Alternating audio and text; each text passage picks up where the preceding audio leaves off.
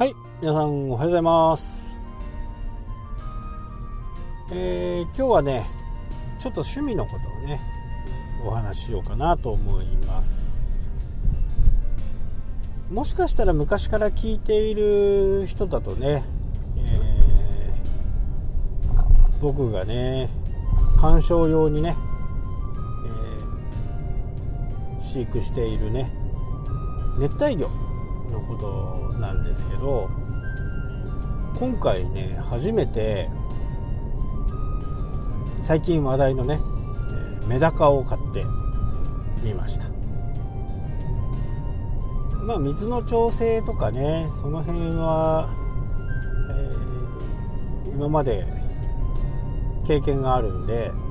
そんなに困らなかったんですけど、まあ、順調にね育ってただね1匹4匹買ったんですけど1匹はねちょっともうお星様になってしまったんですけどうちに来た時からねちょっと調子が悪くって、薬につけたりねちょっと塩分濃度を上げたりしていろいろやってみたんですけどやっぱり食の細い魚はなかなかねうまくいかなくて、えー、お星様になってしまいました、えー、他の3匹についてはねすこぶる調子が良くてねまあよく食べるって感じですね。お腹がいつもパンパン状態でね。でメダカはね初めて買うんでちょっと分からなかったんですけどついこの間ね今日も元気かっていう風にねこう覗いてみたところねお腹にメスがね、えー、お腹にねこう卵をつけてたんですね。で慌ててね、えー、産卵床を買いに行きまして今までグッピーとか、えー、ベタとかはね結構繁殖してたんですけど、まあ、今回のメダカっていうのはちょっと今までのものと違ってね産卵床をしっかりね、え、設けてあげないとダメだということが急遽調べてね分かってまあ早速ね、えー、産卵床のいいのがないのかなっていうのを調べていいのがあったんでねそれをこうちょうど今ね買い終わって車で走っているところですね。比較的ねメダカは簡単にね繁殖ができるというふうに聞いていたのでまあ時期が来ればね生まれるでしょうみたいなね感じだったんですけどやっぱりね魚によってはこう全然形態が違うと。グッピーなんかはねもうお腹の中から出てくる時にね稚魚になって出てくる、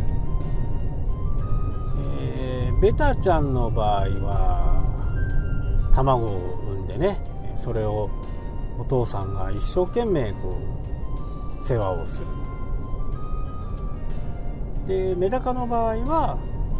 お母さんが産卵床にね、えー、産卵をしてあとは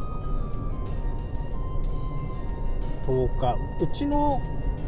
多分水槽の環境だと、え、12日から13行って14日でね2週間で生まれるかなっていう感じなんですね。やっぱりその魚のね種類によってはまあいろいろあるというのがまた分かってね、今回はそのね産卵床を買いに行って生まれてくれればねいいかなと。お腹の中からね出てきてそれの翌日か翌々日ぐらいにね産卵床に産むようなのでまあ焦って買いに行ったんですけどね。買いに来たんですけど、まあ、ここからはねまだちょっと観察をして、まあ、どういうものがいいのか、えー、何匹ぐらいがね飼えるのかっていうのも。今はネットとかでねいろいろ調べられるんで非常にこう飼い方もね、えー、繁殖の仕方も非常に楽ですよね。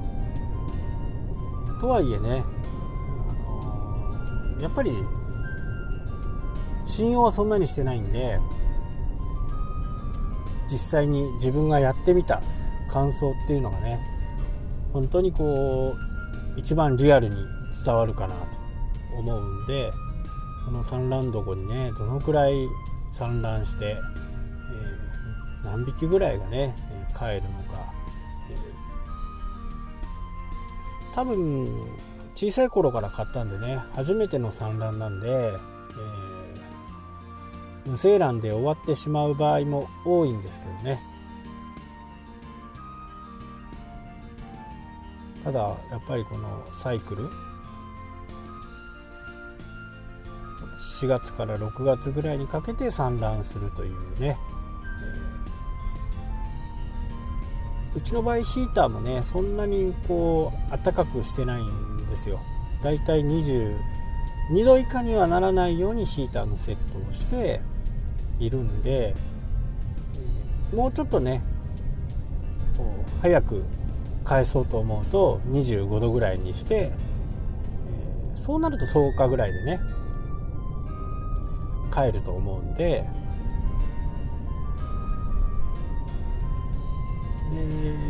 ベタちゃんとかねベタちゃんがねとにかく一番手間がかかりましたね。あの幼魚小さいやつには小さいやつの餌がね作るのに2日ぐらいかかるんですよ。ミジンコみたいなちっちゃいやつね、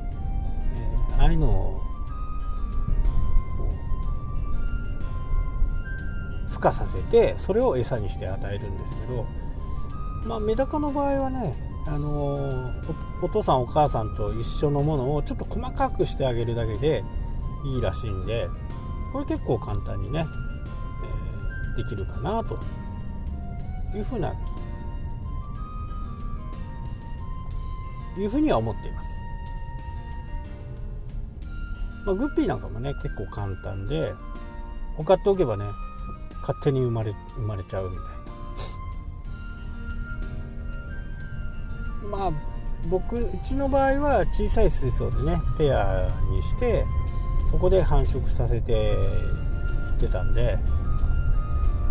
大きな水槽にね入れちゃうと本当にこうみるみるみるみるうちにね増えていくんでまあその辺はねコントロールしてオスとメスを分けたりとかそうすることで、まあ、当然ながら赤ちゃんは生まれないんでね、まあ、今回はねちょっとメダカちゃんの繁殖でこれから暖かい時期になってね、えー、夏場はねちょっと暑すぎるかなと思う時はちょっとコントロールしてあげないとね、え、氷を入れたりその辺はね冷たい水を入れたりとかねコントロールしながら、えー、なるべく25度ぐらいをね保つように外気温がやっぱり上がればね水温も上がるんで。メダカはね比較的本当に簡単で。言ってしまうと水草入れとけばエアレーションとかねそういったものもしないで、買えそうなんですけどね。なので発泡スチロールに入れてね外に入れて飼ってる人もいるとは思うんですけどまあどちらかというと僕の場合は鑑賞してね。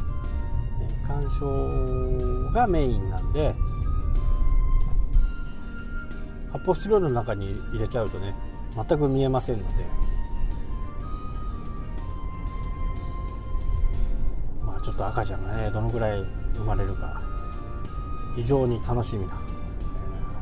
今後12日間になるかなと思います。まあ興味のない方はね全く興味がないかもしれないですけどね。やっぱりこう魚も顔を覗くとね、えこっち側に寄ってきたりするんでね非常に可愛いですね。あとはその水の音がねやっぱり癒してくれるっていうのがねちょろちょろちょろちょろ言ってる部分がね。今はねグッピーちゃんは今もう全部いないんですけど今ベタちゃんとね、えー、メダカたちとあとはエビがいますね。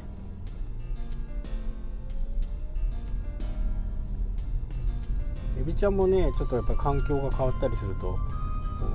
脱皮を繰り返してね。やっぱり脱皮っていうのはエビとかねカニにとっては本当に、え